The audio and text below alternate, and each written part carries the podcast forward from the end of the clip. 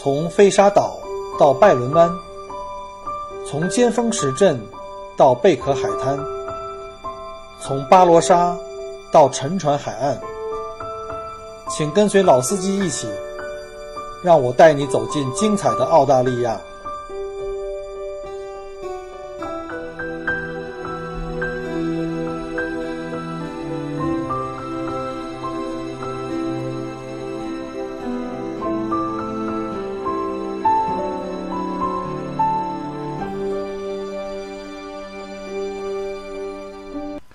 各位亲爱的听友，大家好！欢迎各位再次关注和收听 Michael 国聊澳洲。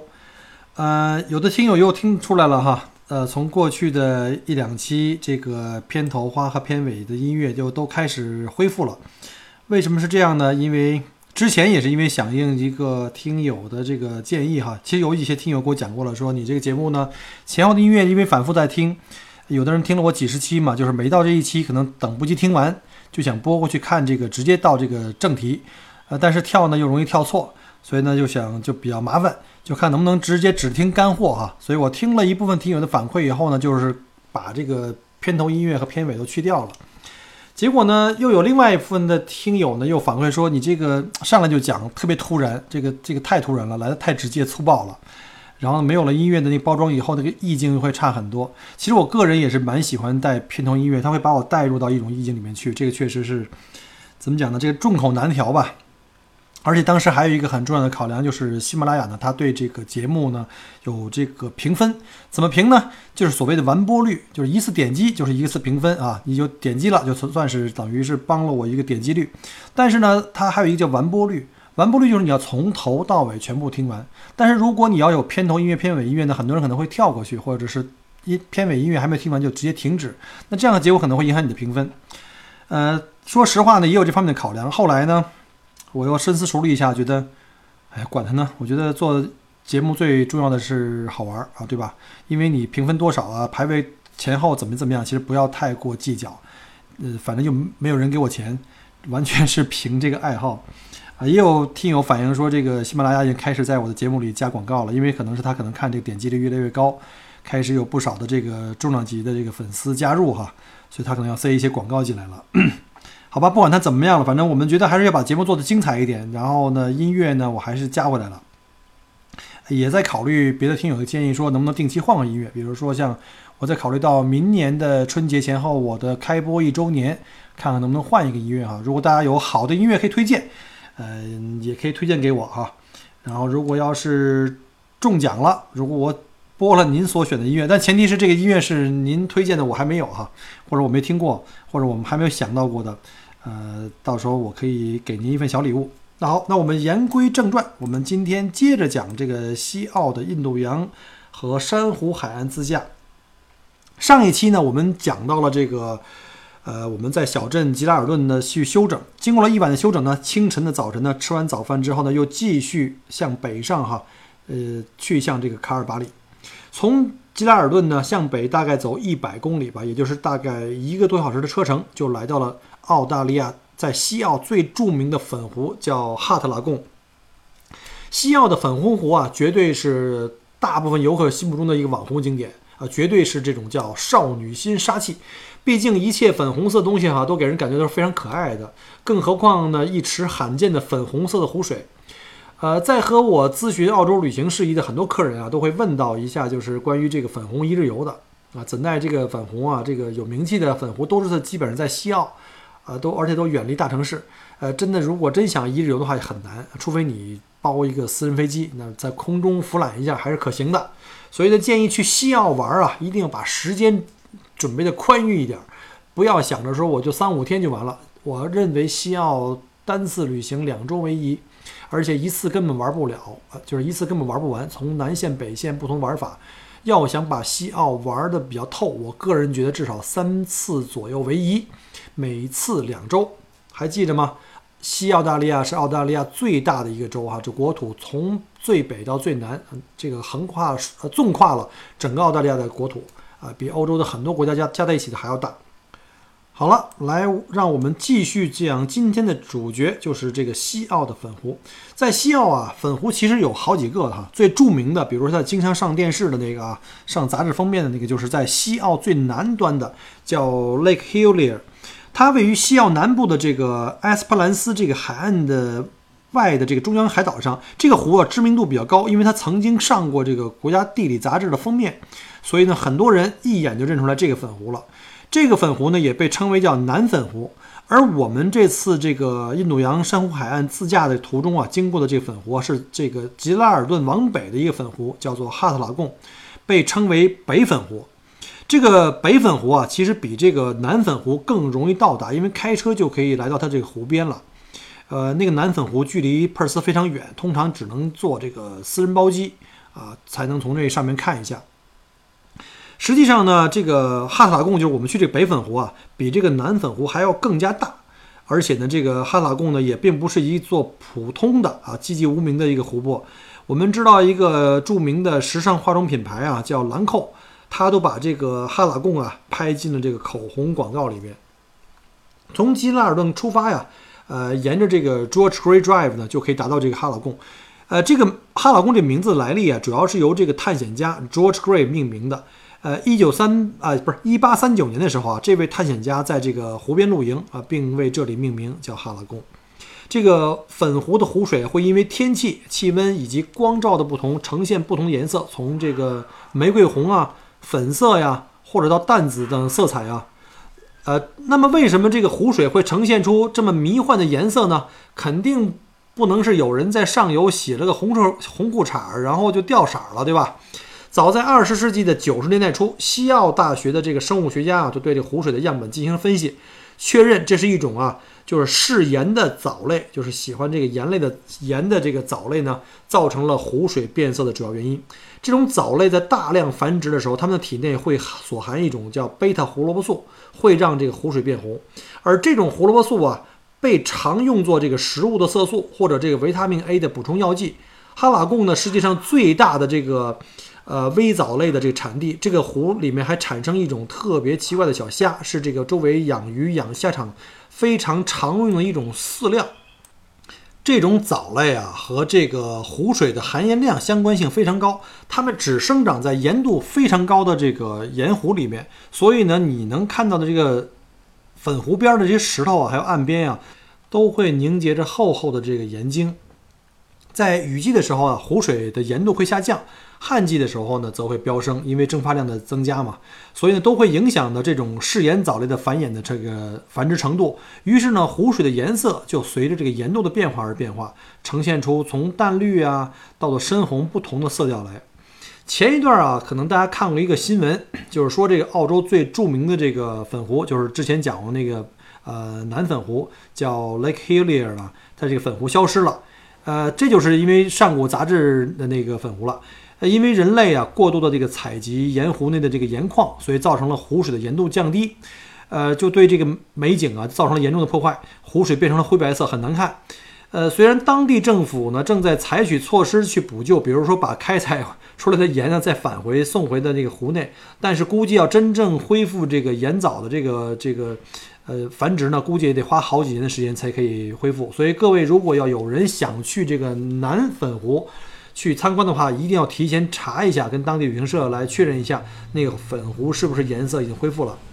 那在拜访这哈拉贡啊，就是我们说的北粉湖啊，最好的季节呀是在每年春季，九到十一月份。我们到的时候正好在十月下旬，天气晴朗，湖水的颜色非常的惊艳，真的非常非常漂亮，梦幻。呃，真的是粉色泡泡糖的那种颜色。西澳的夏季啊，非常炎热啊，这个粉湖在十二月到来年三月份呢，可能会干涸，变成了一个白色的盐田。所以呢，还是非常推荐在冬天去啊，不，春天去。另外呢，一天之中啊，中午到晚上之到晚上之间的这个颜色啊最漂亮，因为这个随着阳光的变化啊，尤其到傍晚的时候，这个色温比较高，颜色会更加的突出。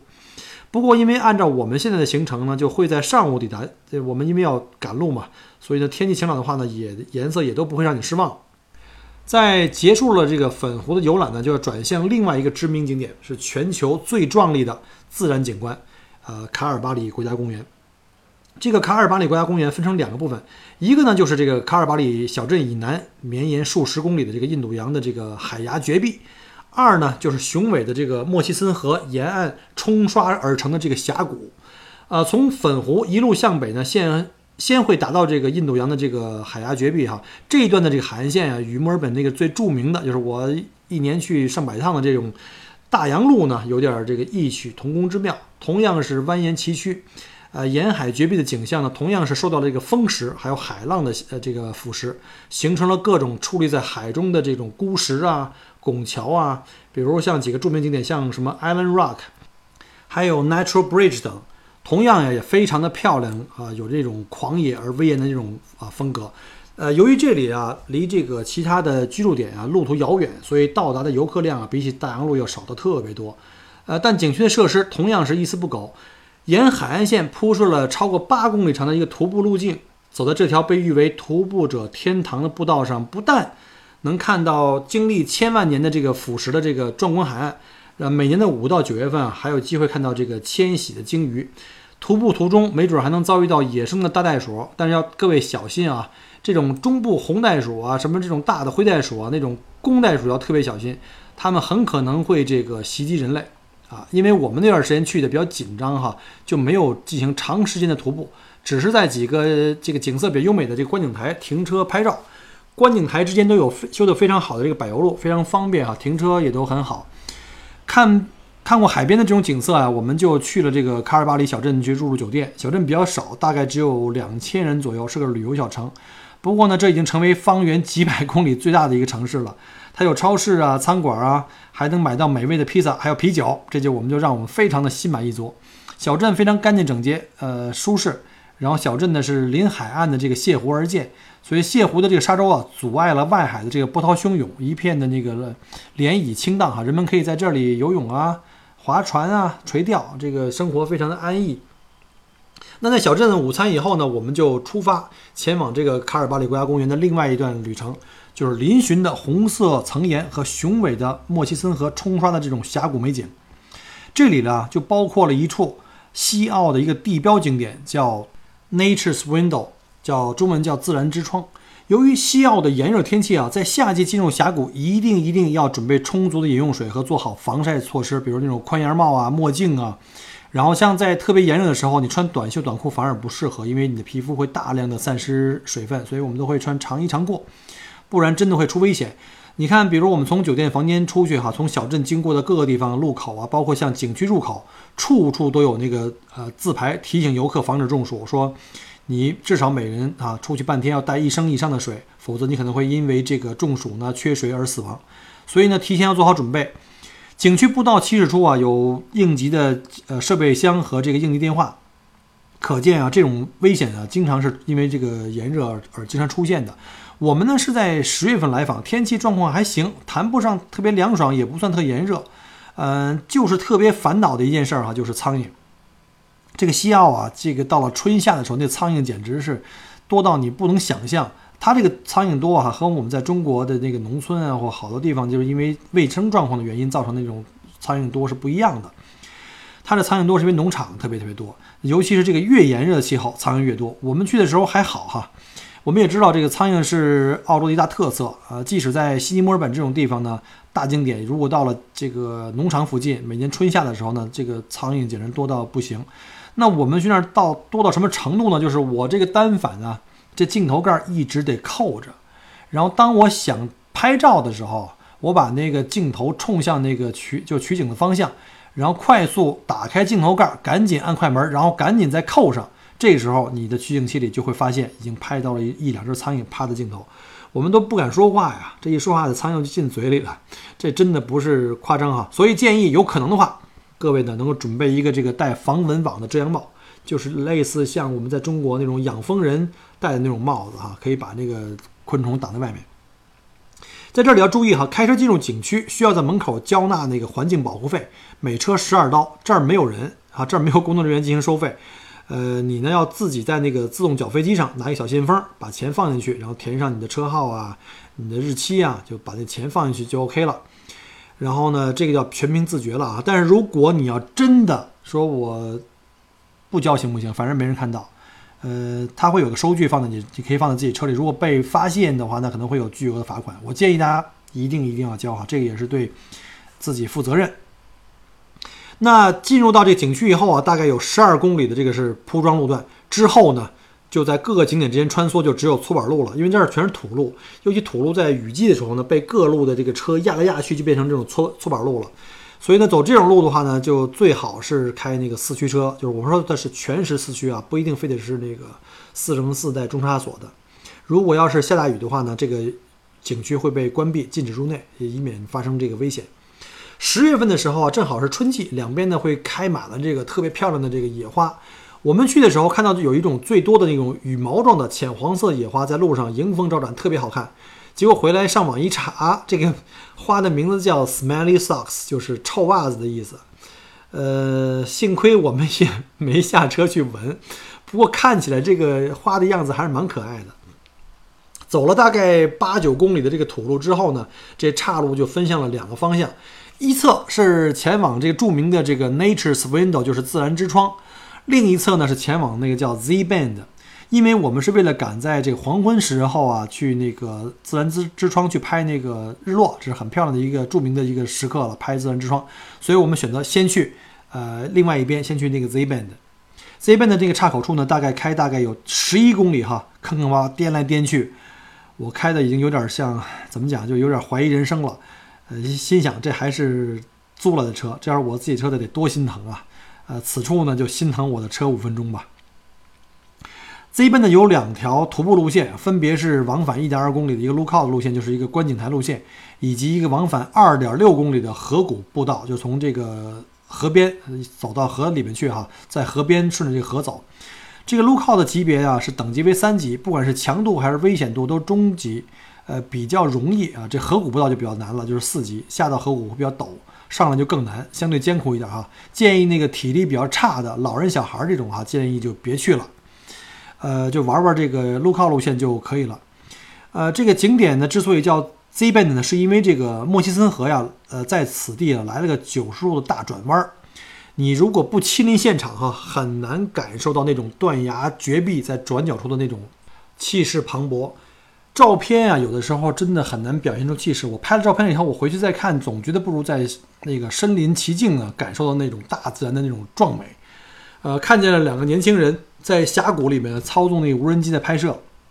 我非常羡慕他们。我估计这个这个角度啊，在上帝的视角拍，一定能够拍出非常震撼的大片哈。西澳大利亚呢，也被出为呃称为这个 The True Australia，就是真正能够代表澳大利亚的这个呃狂野的风光和这种风格哈。结束这一奔的游览之后呢，我们继续是一路的颠簸啊，前往了这个大名鼎鼎的自然之窗。先呢往这个 West Loop Lookout 去看一下，短暂停留。古老的海洋潮汐形成的这种绚丽的这种红色砂岩，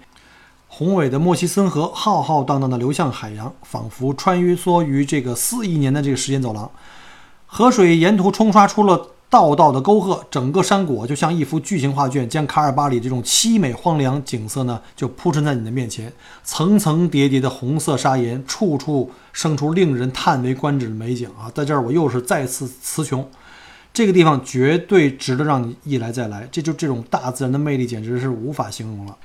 最后呢，我们就追逐了最美的金黄色黄昏的光线。我们向舍友发烧友打卡圣地哈，自然之窗进发。经过了一小段人工步道之后呢，我们就来到了这个原生态的山崖上。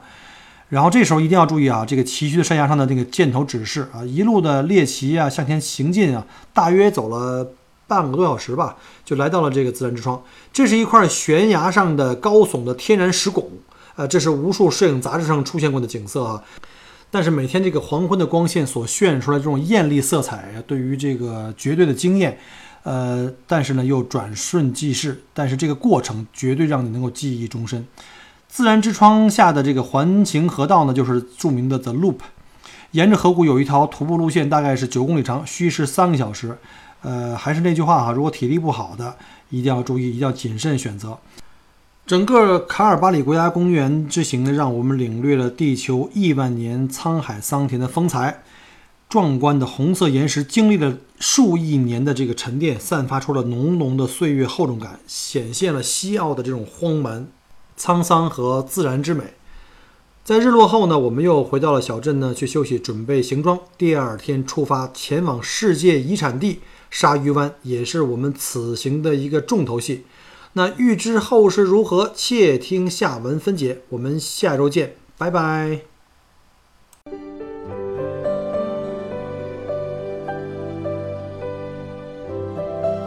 很荣幸您的收听和关注。如果您喜欢我的节目，请您把它转发分享给您的朋友们。同时，也欢迎您线下跟我留言互动。除了喜马拉雅，也欢迎您加我的个人微信，并关注我的旅行服务公众号“墨尔本精品旅行”。我给大家准备了很多关于澳洲旅行的资讯和攻略，请您跟随我一道走入精彩的澳大利亚。